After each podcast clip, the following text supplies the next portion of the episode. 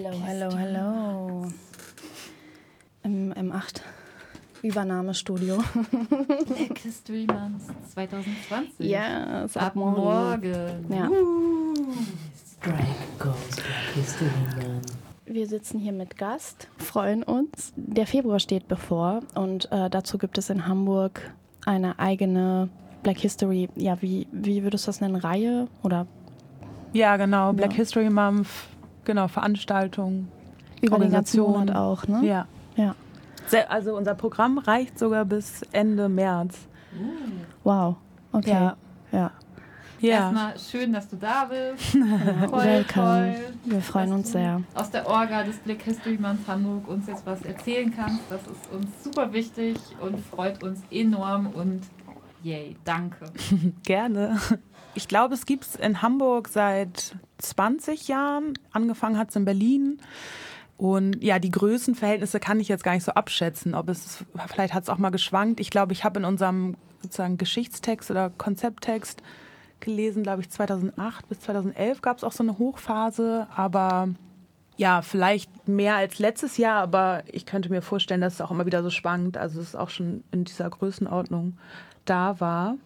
Und genau, wir sind auch immer wieder ein neues Team oder es gibt immer viele Leute, die sind auch gleichbleibend oder länger, aber genau darum variiert es dann auch mal über die Jahre. Aber ja, das so zur Größe. Mhm und zum Umfang. Und ähm, die verschiedenen Veranstaltungen, ich weiß nicht, ob das heute ähm, Morgen nochmal irgendwie nachgeguckt, kann ich eigentlich recht gut finden, ne? Also so im Internet. Das ist ja eigentlich so Black History Month Hamburg war das eigentlich, ne, das ist, ist es eine Homepage oder ich weiß nicht, ich habe das jetzt über Insta gemacht. ja, ja, aber da ist doch ja. eine Homepage oder so, wo das irgendwie alles aufgelistet ist. Ja, wir haben eigentlich auch eine Homepage. Ich glaube, vor fünf Tagen war die gerade noch nicht online oder aktualisiert.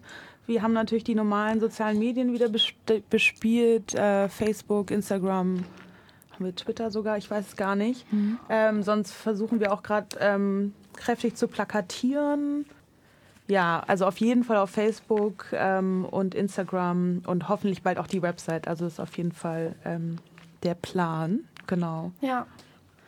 Und also ich habe, ich fange immer so sehr grob an bei sowas so und dann würde ich gern verfeinern. Ich weiß nicht, ob wir das jetzt schaffen, aber mich interessiert erstmal so, was sind das für verschiedene Veranstaltungsformen? So mhm. erstmal so grob.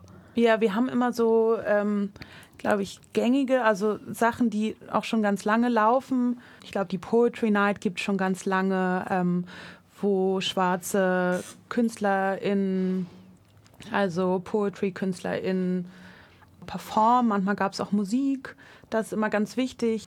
Auch so ein Event für so Community und ähm, Empowerment und tollen Geschichten, auch ähm, vielleicht painvollen Stories, aber genauso das Thema des Erzählens und des Gedichteerzählens auch als ganz wichtige Form, da auch in so einem Schwarz Hist äh, Black mhm. History Month. Und ich glaube, die Opening Party, genau, die ist auch auf jeden Fall immer dabei. Opening Party, Opening Konzert, was jetzt schon diesen Samstag ist, im Grünspan ab 18.30 Uhr mit Bands, DJ, aber auch ähm, eine Anrede und sozusagen einfach ähm, so einem Kick-Off und einem feiern, dass es, dass es passiert und dass es jetzt losgeht, wo auch gern alle herzlich eingeladen sind zu kommen. Das wird auch super. Das ist und schon morgen, ne? Ja, genau. Also morgen. Morgen, morgen groß los mit ja. Party im Grünspan. Genau. alle, alle willkommen, alle gerne kommen. Und sonst von den Standardsachen, sonst variiert immer total viel. Achso, genau. Ich glaube, wir haben einen Hair-Workshop, der auch immer sehr viel ist. Gerade so schwarzes Haar ist politisch glaube, bei den Kids ist es auch sozusagen jetzt nicht geschlechternormiert oder so. Aber ich glaube, gerade bei den Erwachsenen ist es eher, genau, Menschen, die sich als weiblich positionieren. Ich weiß es gar nicht, ist jetzt gar nicht so mal normiert. Aber das gerade ja auch, ähm, in, was da total so einen rassifizierten Sexismus ausmacht, schwarze Frauen, schwarze Haare. Wir haben irgendwie ganz viele Fälle auch noch in den USA von einem Polizieren von schwarzen Haar Gerade durfte auch ein kleiner Junge nicht sein Abitur machen wegen schwarzen Dreadlock. Und genau, Wo? irgendwie so ganz. Hm? Wo war das? In den USA, in Texas. Krass, okay. Genau, also in den USA ist das noch voll krass. Irgendwie teilweise wurde es aufgenommen in so Antidiskriminierungsrichtlinien, aber gleichzeitig gibt es dann aber auch noch so, äh, genau, so rechte Südstaaten, die das da noch total ähm, diskriminieren und polizieren und dann, genau, gibt es einfach die Norm, was halt auch, ich habe mir das Interview angeguckt, hat so voll geil ist, weil dann die, ähm, ich glaube, der war bei der Ellen Show auch und meinte dann so, ja, gibt's auch andere Mädchen, die auch lange Haare haben und sagt da irgendjemand was und dann sagt er auch so, nee und halt sozusagen dieser krasse Doppelstandard. Also einmal so, okay, Jungs dürfen keine langen Haare haben und dann aber auch genau so schwarzes Haar, schwarzes äh, ähm, Haar, was so eklig ist, verfilzt und ähm, also so dargestellt wird und was ja auch auf Sklaverei und Kolonismus zurückgeht, wo ähm, es auch sozusagen so eine Praktik war, dass man das Haar verdecken musste, sozusagen durfte nicht einfach sein Afro tragen. Und genau, da gibt es einfach eine, also an sowas wie Haar, was vielleicht für viele weiße Menschen gar nicht so politisiert ist, ähm, kann man einfach eine Riesengeschichte erzählen. Darum ist es halt auch ein wichtiges Community-Event dass Auch da so Self-Care, ne? genau so Self-Care in sozusagen einer Welt, wo man das nicht lernt, wo es sozusagen Schönheitsnormen gibt von glatten, genau, nicht krausem Haar und wo die Produkte auch ähm, sozusagen gar nicht auf dein Haar ausgerichtet sind, aber auch genau so sharen die Stories, darüber reden, ähm, Produkte irgendwie Haarcare und genau, ich höre auch immer von vielen, ich war noch bei keinem, aber dass da total viel sich auch schon vernetzt wurde und sozusagen so eine Art, Art ähm, Community auch Building passiert. Genau, ich glaube, das ist auch oft dabei. Wann ist denn der Workshop? Der ist am 9. Februar, weil es gibt, glaube ich, einmal für Kinder und ja genau, für Kinder ist es schon um 9.45 Uhr und für Erwachsene ist es um 14.15 Uhr in der Werkstatt 3. Genau. Und ist es noch möglich, sich dafür anzumelden oder könnte eine Person auch jetzt noch vorbeikommen, eventuell auch spontan? Oder? Das weiß ich gar nicht. Ich glaube, also auf dem Flyer steht Anmeldung bis zum 8.2., aber auf jeden Fall versuchen. Also genau, ich müsste jetzt gucken in die Gruppen, was da so steht. Aber also das ist auf jeden Fall auch so ein Renner, den wir immer wieder machen, der wichtig ist. Und dann auch, glaube ich, das Kinderspektakel, das ist auch schon sehr lange Teil, um halt auch die Kleinen unter uns zu empowern und da was irgendwie auf die Beine zu stellen und irgendwie, Cool. genau, so Family und das findet am 7.3. statt. Das findet dann im März statt, genau, im, im Tajo Sportcenter an der Holzenstraße. Yay. Genau, das vielleicht jetzt erstmal zu den, also ja, ich kann noch zu den anderen Veranstaltungen auch was sagen, aber vielleicht zu denen, die immer wieder kommen. Das sind auch Ja. drei voll wichtige und tolle Beispiele. Ne? Erstmal Black Hair is Political, dann Kinder, Empowerment, Spaß Mhm. und so und die Party im Grünspan. Voll toll. Ja. Und ich könnte auch nochmal als, also ist jetzt auch blöd, was auch dazu zu sagen, ich bin jetzt eine weiße Person am Mikro und ich will jetzt nicht Whitesplaining oder so, aber was ich noch zufügen könnte, wäre ähm, die Situation mit Haaren und rassistischen Sachen mit Haaren ist auch in Deutschland immer noch stark, würde ich sagen, so wie ich das jetzt wahrnehme. Ja. Aus meiner weißen Mhm. Perspektive ist das auch immer noch voll das Thema. Und deswegen voll toll, wenn es so einen Workshop gibt. Ja, ja, voll. Also es muss ja gar nicht in so Gesetzgebung sein. Es ist auch sowas wie, äh, man wächst ohne Repräsentation auf und genau, es wird einem in die Haare gefasst oder ähm, genau, man wird darauf angesprochen oder es gibt ähm, scheiß Kommentare.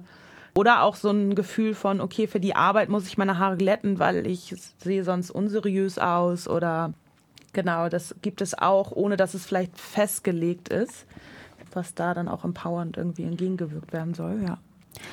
Ja, mir ist es eben aufgefallen, deswegen finde ich es gerade gut, dass du ein paar Beispiele aufgezählt hast, dass es eben sehr viele unterschiedliche Veranstaltungen gibt. Ne? Also gibt es auch, glaube ich, Lectures und Film und eben auch Workshops und eben so die vermeintlich kleinen Dinge, die ja dann eben so politisch sind. Und ähm, genau, das finde ich irgendwie mega spannend und cool. Vielen Dank. Hallo, hallo, hallo. Wir sind hier Themenblock Black History Month beim M8 Feminist 2020. Strike Radio 2020. genau, ich wollte gerne einfach so ein bisschen die Geschichte des Black History Month wissen, also gerade auch in Deutschland und wie ist das entstanden, wann ist das entstanden, also ein bisschen Background-Info. Genau, und ich hatte dann vorgeschlagen, dass ich einfach was vorlese, weil ich das auch alles nicht im Kopf habe, damit das auch akkurat ist. Genau, ich lege einfach mal los. Der jährlich im Februar stattfindende Black History Month geht bekanntlich auf die Initiative des afroamerikanischen Historikers Carter J. Woodson zurück, der bereits seit 1915 in den USA mit Ausstellungen und dem Journal of Negro History über die Geschichte der Afroamerikaner informierte.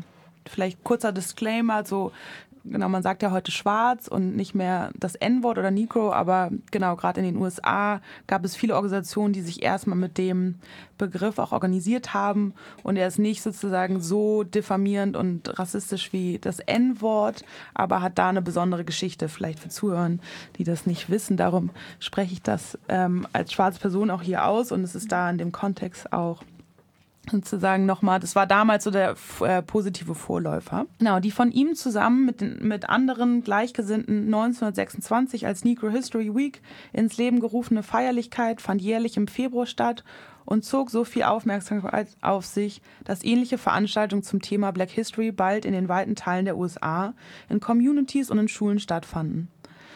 Dies stieß zwar auch auf Ablehnung aus Teilen der weißen Bevölkerung, aber Ende der 60er hatte sich das Event dennoch zum Black History Month entwickelt und ist in den USA seit Mitte der 70er Jahren eine offizielle Tradition, die auch von staatlicher Seite anerkannt bzw. unterstützt wird. Vielleicht hier nochmal zur Ergänzung. In Deutschland ist es nicht von staatlicher Seite anerkannt oder ähm, unterstützt oder so. Genau, wir äh, organisieren das alles ehrenamtlich und es ist super viel Arbeit und anstrengend und es ist hm. wichtig, aber genau, es ist überhaupt nicht implementiert und sozusagen die schwarze Präsenz und Geschichte Deutschland ist ja auch immer noch sehr umkämpft und wird nicht anerkannt. Wie Sigmar Gabriel sagte, es gab keinen Kolonialismus in Deutschland. Hm. Sieht man immer noch, ähm, dass es hier nicht akzeptiert ist, wie in den USA. Aber das nochmal so als Vergleich. Nach Deutschland kam der Black History Month durch Afroamerikaner, von denen viele Angehörige oder Angestellte der US-Armee waren. Die Fortsetzung der in den USA etablierten und gewohnten Tradition des jährlichen BHM, auch abgekürzt, begann sie in Berlin Anfang der 80er Jahre. Die Atmosphäre in der Stadt war stärker als anderswo in Deutschland. Von einer Mischung aus politischem Aktivismus, künstlerischer Kreativität und Internationalität geprägt, und das Thema Black History stieß Ende der 80er Jahre, kurz nach der Gründung, Gründungszeit der schwarzen deutschen Organisation ADEFRA und ISD, auch bei Nicht-Afroamerikanern auf Interesse. Also kurz als Erläuterung, ADEFRA war, ich glaube, afrodeutsche Frauen e.V., genau, viele Frauen, Sternchen, queere, schwarze Frauen, die sich da zusammengetan haben und die Organisation gegründet haben, auch bekannt Peggy Piesche oder Maisha Maureen Auma, die beiden Wissenschaftlerinnen sind und da sich organisiert hat. Es gibt es auch immer noch in Berlin. Und die ISD ist äh, die Initiative Schwarzer Deutscher Menschen, in, genau, Schwarzer Deutscher, auch eine wichtige Organisation, die sich da dann gegründet hat. Ähm, mit dem Zuzug einiger Afrodeutsche aus Ost und West nach dem Fall der Mauer 1989 sowie anderer Schwarzer aus Afrika, der Karibik oder Südamerika wuchs die schwarze Community Berlins und wurde multikultureller. Für den Black History Month bedeutet dies auch eine Veränderung vom anfänglichen Fokus auf afroamerikanische Geschichte zu einer der neuen Diversität, entsprechenden Perspektive. Initiiert von der US-Amerikanerin Patricia Alcock und Danny Hafke einem schwarzen Deutschen, beschloss die ISD mit anderen Organisationen wie Harambe, Afrikanische Fraueninitiative, People Arts Ensemble, Europe Africa Kulturzentrum e.V.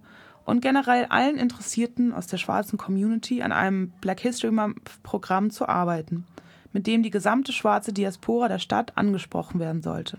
Im Laufe der Zeit beteiligten sich weitere Organisationen und Personen am Black History Month, was aber mit der Zeit auch Spannungen und Probleme mit sich brachte, die sogar zu einer kurzzeitigen Einstellung des BHM-Aktivitäten führten. Daraus ergab sich die Chance für eine nicht schwarze Organisation wie das Institute of Culture Diplomacy, ICD, in den BHM einzusteigen.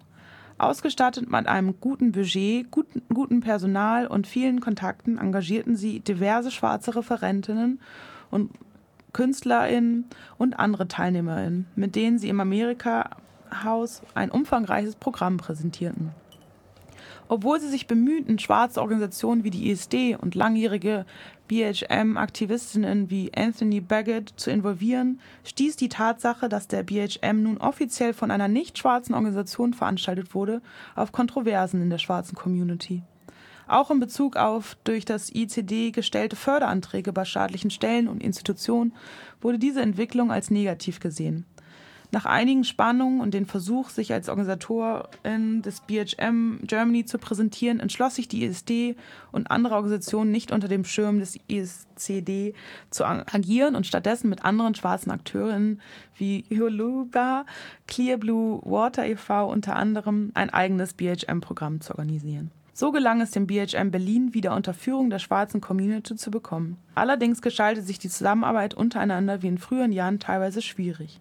Seit 2011 organisierte die Werkstatt der Kulturen unter der Leitung von Philippa Ebene ein regelmäßiges BHM-Programm, das parallel zu weiteren Events und anderen Veranstaltern in Stand fand. Genau, das fand ich auch ganz spannend, als ich das vorher gelesen habe, dass es da kurz so eine Zusammenarbeit gab mit so einer ähm, offiziellen Stelle von einer nicht weißen Organisation, was natürlich dann auch immer schwierig ist, weil einerseits erleben wir jetzt auch, dass es total, wir sind natürlich auf weiße Geldgeberin. Es gibt keine schwarzen Stiftungen in Deutschland, keine ähm, von, der, von Deutschland gefördert oder Initiativen, die genug Geld haben. Das heißt, wir müssen mit PartnerInnen zusammenarbeiten, die jetzt nicht irgendwie vielleicht die gleiche politische Agenda haben oder so, oder müssen da sozusagen Kompromisse machen und das ist dann immer so ein Spannungsfeld von, dass sich sowas institutionalisiert und dann vielleicht auch so gekoopt wird und so eingenommen und gleichzeitig ist natürlich auch voll geil, viel Geld zu haben und das offiziell beworben zu haben. Aber es ist natürlich auch immer die Gefahr, dass man dann irgendwie nicht mehr so radikale Inhalte vertreten kann oder wer weiß, was dann im Endeffekt äh, einem vorgesetzt wird, wo das da jetzt in der Geschichte so war, dass es da kurz so ein, äh, so ein Wechsel gab und dann die ISD das wieder sozusagen zurückgenommen hat. Genau, das erste Mal hörte ich 1990 vom Black, Hist vom Black History Month. Ich war Musiker und lebte in Hamburg. Als ich von der ISD Berlin angesprochen wurde, mit meiner Band Best Culture auf einem BHM-Veranstaltung aufzutreten. Die Berliner Gruppe hatte zu dieser Zeit viele aktive Mitglieder und ich war oft in der Stadt, um an Treffen und Veranstaltungen teilzunehmen oder mich mit diversen Brüdern und Schwestern aus dem Umfeld der ISD zu treffen. Für viele war Berlin Anfang der 90er Jahre das Zentrum der schwarzen Bewegung Deutschlands. Und es war immer ein gutes Gefühl der Inspiration und des Empowerments, sich mit der Community dort zu treffen. Es war das erste Mal, dass die ISD Events im Rahmen des BHM organisierte und die Motivation war sehr groß.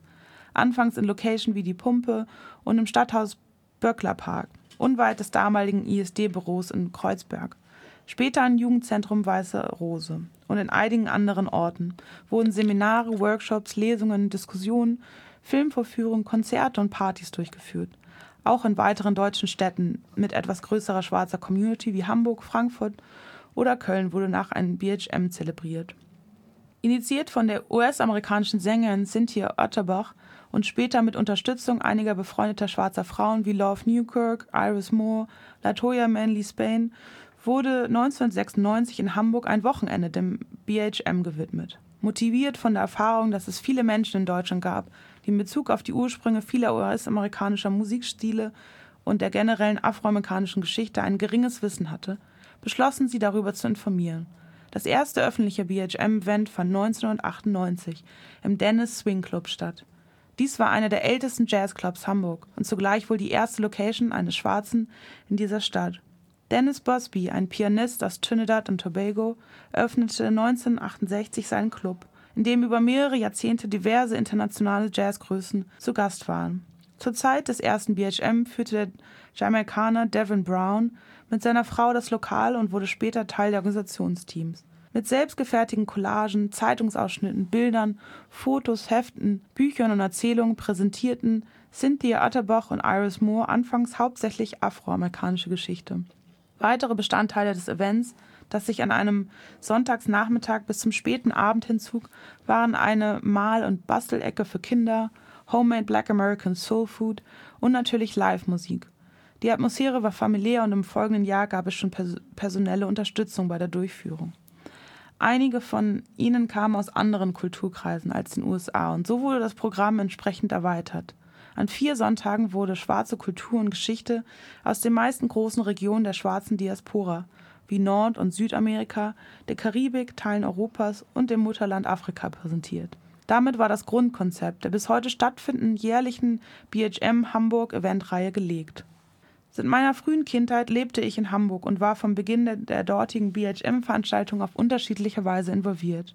Als Cynthia Atterbach 2004 Deutschland verließ, führte ich mit einigen der bereits Beteiligten die Tradition fort. Bereits zuvor hat es einige Location-Wechsel aufgrund von Schließung gegeben. Und nun suchten wir eine größere Räumlichkeit, um mehr Publikum und mehr Aufmerksamkeit zu erreichen. Gerne hätten wir weiter eine Location unter schwarzer Leitung genutzt, aber wir fanden keine mit geeigneten Räumlichkeiten. So fiel die Wahl 2006 auf den Stage Club, einer großen neuen und elegant eingerichteten Location, mit der eine sehr erfolgreiche Zeit für die BHM in Hamburg begann. Die ISD Hamburg formierte sich zu dieser Zeit neu. Es gab wieder regelmäßige Treffen. Seit unserer Gründung Ende der 80er Jahre hatten wir unterschiedliche Phasen durchlaufen. Wie in anderen Orten gab es neben einer Anzahl offizieller und aktiver Mitglieder auch sehr viele Leute, die nur manchmal zu Treffen kamen und an Aktionen und Veranstaltungen teilnahmen. So schwankten die Gruppenstärke und damit auch die Anzahl der Aktivitäten über die Jahre immer wieder. Die ersten ISD-Treffen in Hamburg hatten 1988 bei Thomas Hall stattgefunden und dessen Kontakt ich aus Berlin bekommen hatte. Wir waren anfangs nur eine Handvoll Leute, aber sehr motiviert, neue Mitglieder zu gewinnen und weitere Kontakte zu knüpfen. So, viel, so fuhren wir neben den jährlichen Bundestreffen auch gemeinsam nach Bremen oder Berlin, um an lokalen Treffen teilzunehmen. Eine unserer interessantesten Reisen war ein Besuch bei Afrodeutschen in, in Ostberlin. Den Kontakt hatten wir von der ISD in Westberlin und waren fasziniert davon, dass sich nach einigen Städten im Westen auch im Osten Deutschland eine ISD-Gruppe gebildet hatte. Wir fuhren mit einem ersten Auto erstmal nach Westberlin, um von dort aus in den Ostteil der Stadt zu gelangen. Ich sollte als einziger über einen anderen Grenzübergang, dem bekannten Checkpoint Charlie, einreisen. Da ich keinen deutschen Pass hatte. Der Zollbeamte kontrollierte mich, mein Auto und mein Gepäck sehr genau. Aber glücklicherweise bekam ich und die anderen alle ein Tagesvisum, mit dem wir vier, bis 24 Uhr des gleichen Tages wieder an, aus, ausgereist sein mussten. Das Treffen mit den Ostberliner Afros war herzlich, doch die Tatsache, dass sie nicht mit uns in den Westen kommen konnten, machte uns etwas traurig. Nachdem wir am folgenden Tag noch ein zweites Mal einreisten, sprachen wir darüber, wie wir durch Heirat die Ausreisegenehmigung für einige erwirken könnten. Zur Umsetzung dieses Plans kam es dann allerdings nicht mehr denn die Mauer fiel im November 89.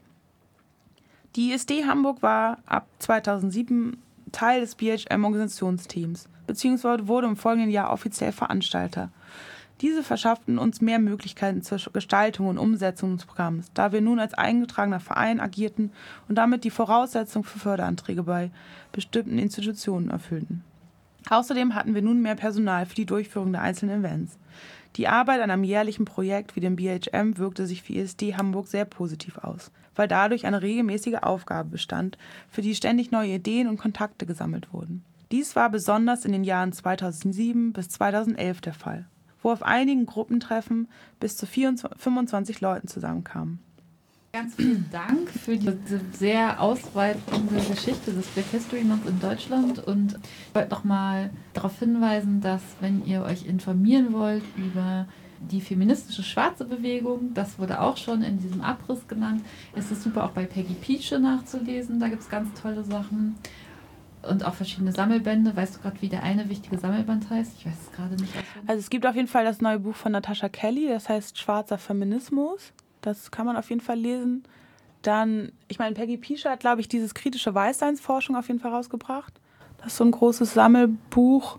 Und auch eins auf jeden Fall, glaube ich, über auch die Bewegung. Das ist auch ja, okay.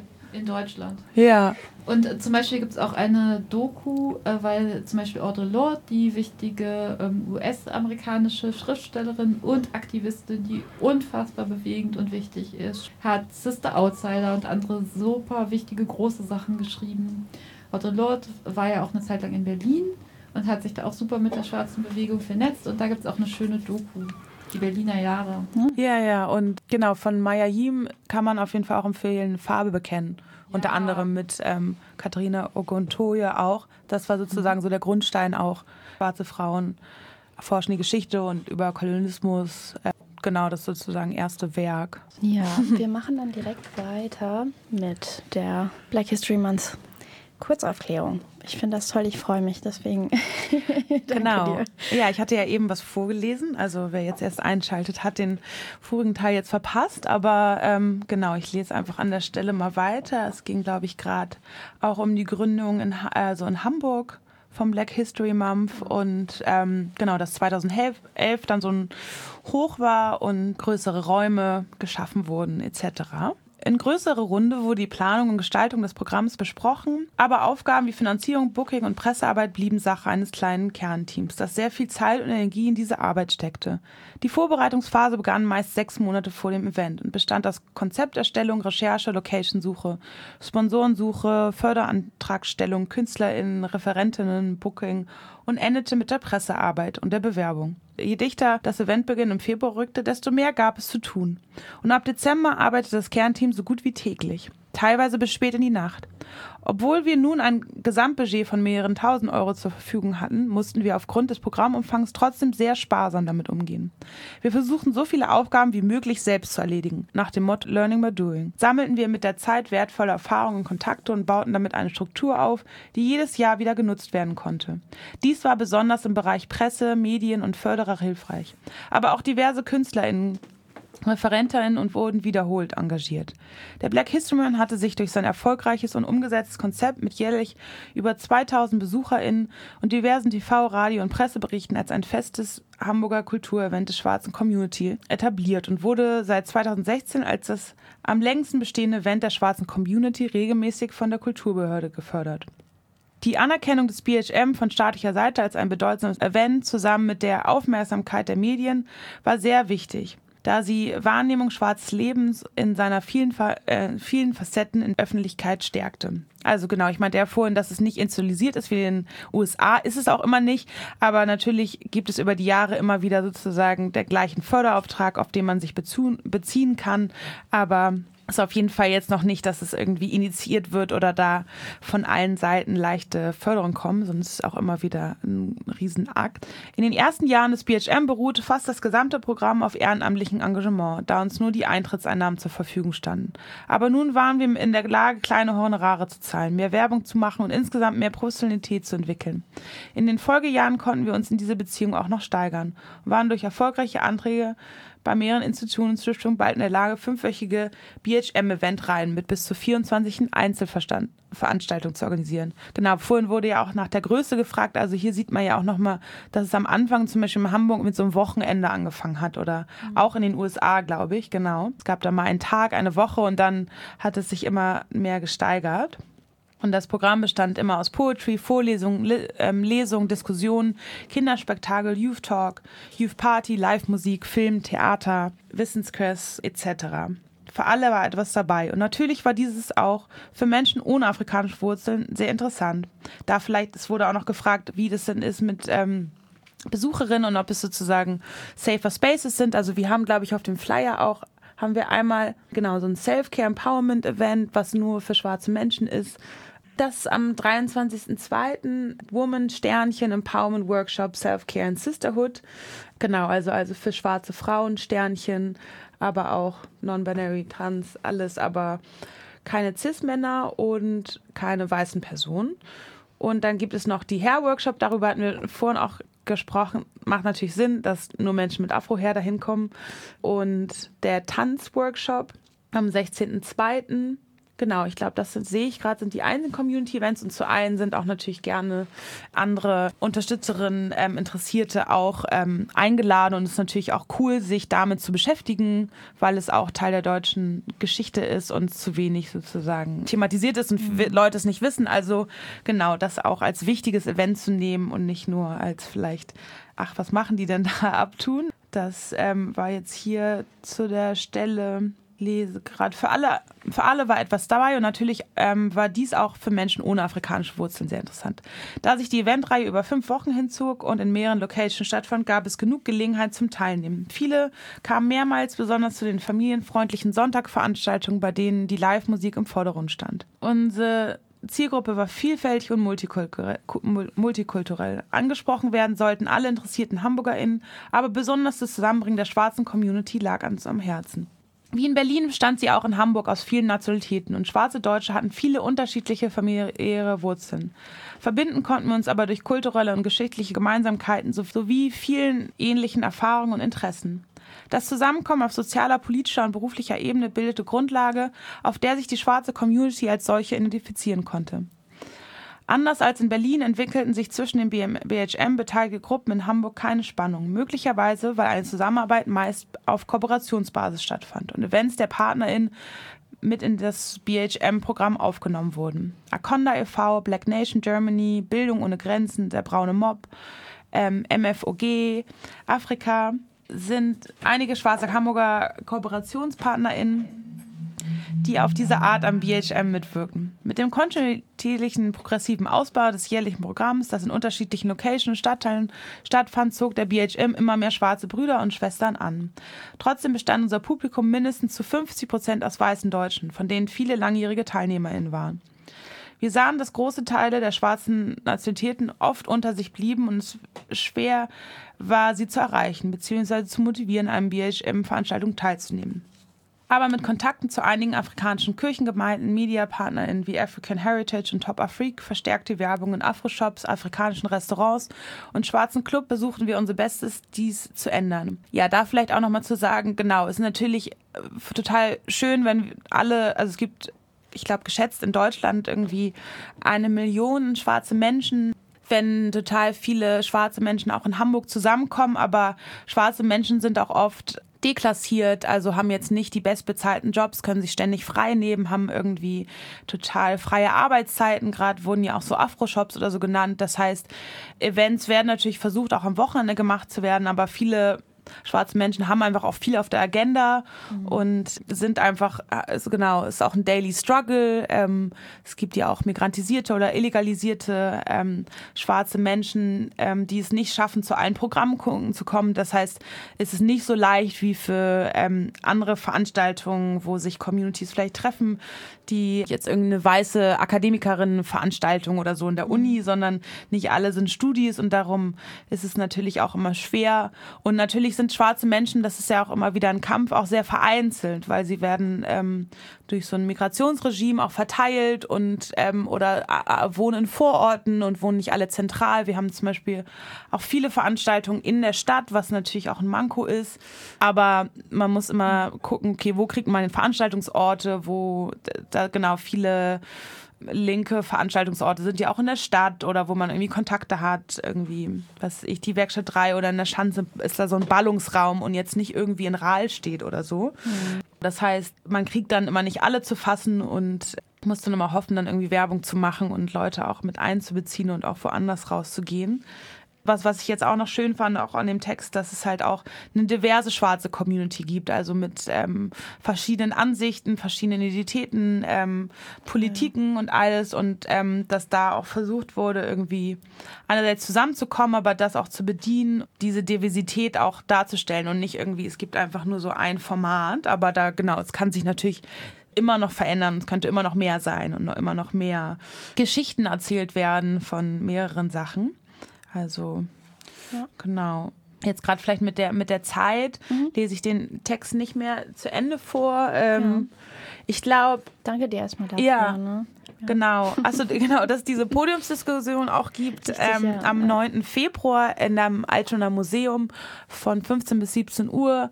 Die heißt Schwarz und aufgewachsen in Deutschland, wo drei Generationen auf dem Podium sitzen, was halt auch total spannend ist, um zu sagen, okay, schwarze Menschen in Hamburg gibt es schon verlange und es gibt andere Perspektiven. Ja. Ähm, genau, was, was hat es bedeutet, aufgewachsen zu sein hier? Ähm, wie, wie ist man auch ähm, mit Rassismus umgegangen, mit ähm, auch verschiedene Bezirke. Kann das ja auch nochmal verändern, weiß nicht, ob es jetzt Eppendorf ist oder Altona oder wie war es auch früher einfach.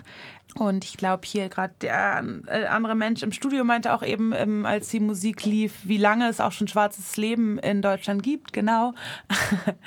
also ich hatte dann auch noch mal nachgeguckt, irgendwie 1780 oder so, glaube ich, gab Tonum Amor, der hat in, in Heidelberg, glaube ich, studiert. Also sowas, das wird man dann auch im Altschner Museum bei der Ausstellung Home Story Deutschland sehen. 1727 Einschreibung in der Universität Halle und Anton Willem Amo war Philosoph und genau, wurde von der holländisch-westindischen Kompanie als Geschenk für den Herzog von Braunschweig mhm. an den Hof verschleppt und genau, kam dann nach Deutschland. Aber es gibt viele, viele Geschichten auch, äh, wie lange es schon schwarzes Leben in Deutschland gibt. Und das wird da auch erzählt und das lässt sich aber auch immer noch weiter äh, erforschen und ähm, in den Vordergrund zu stellen.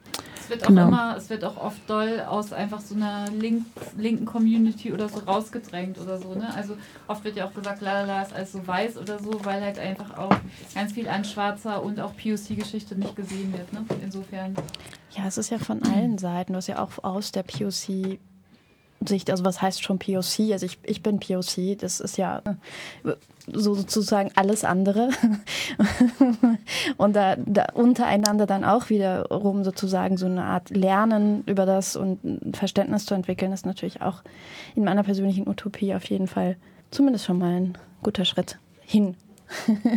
so. Aber ich bin so begeistert von dem Programm. Also es ist wieder so ein schönes Programm geworden und ich hoffe, dass einfach viele Personen viel lernen können und auch genießen können und erfahren können mit sich und anderen. Also ich glaube, das wird einfach toll. Ich freue mich voll. Ja, und ich glaube, dann wollte ich noch was zu der Lesung, genau, von Schwarz-Rund. Es gibt auch einen Blog, glaube ich, und coole Werke. Das ist auch im Altschner Museum am, am 24. Februar, glaube ich. 22. 22. Februar, ja, auch gerne hinkommen. Auch eine queere schwarze Perspektive, auch sehr wichtig ähm, mit reinzubringen. Genau. hat den Roman veröffentlicht bis Kaya, ein afropolitaner Roman und der spielt mit ganz vielen intersektionalen Diskriminierungs- und so Ebenen und ist einfach was ganz, ganz Besonderes im deutschsprachigen Raum. Es ist ganz wunderbar. Also Schwarz-Rund, super Empfehlung und Schwarz-Rund hat auch eine super Ausstrahlung und es wird einfach toll, diese Lesung. Also genau, ich habe jetzt gerade auch noch mal nachgeguckt auf meinem Handy. Man kann das super herausfinden, was so stattfindet auf verschiedenen Portalen. Wenn ihr da jetzt irgendwie noch mehr Interesse bekommen habt, als ihr eh schon hattet, ist ja klar. Und genau, morgen Grünspan, 18 Uhr. Und ähm, ich bedanke mich bei dir. Ja, danke für die Einladung. Für die Runde und ja, dass du in unsere Feminist Chaos äh, Session reingekommen bist und Input gegeben hast. Vielen, vielen Dank. Ja, es ist wahrscheinlich immer zu, zu, zu wenig Zeit. Ist, können wir jetzt eigentlich noch ewig. Wenn du noch was hinzufügen möchtest. Nö, nee, ich Also- habe jetzt eigentlich auch viel gesagt. Spiele ich jetzt noch die wundervolle Solange? Ja, und genau, Solange und danke. Für mich ist das wirklich, ja. mein persönliches Highlight ist, dass du heute da warst von der Organisation von Black History Month Hamburg und das erzählt das ganz ehrlich von Herzen. Danke, dass du hier warst. Ich freue mich sehr. Und morgen geht's los. Gerne.